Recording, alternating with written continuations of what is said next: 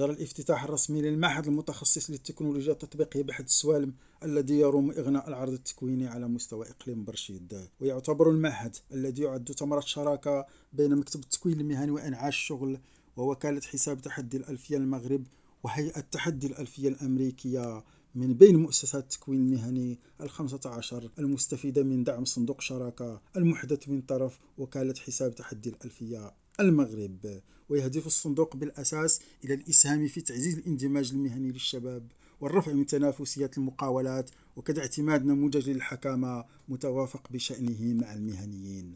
وقد قاد المكتب بشراكة مع وزارات الصناعة والتجارة وجمعية الصناعيين السوالم الساحل مشروع إنشاء هذا المعهد الذي نهز الاستثمار المعبأ له 75.3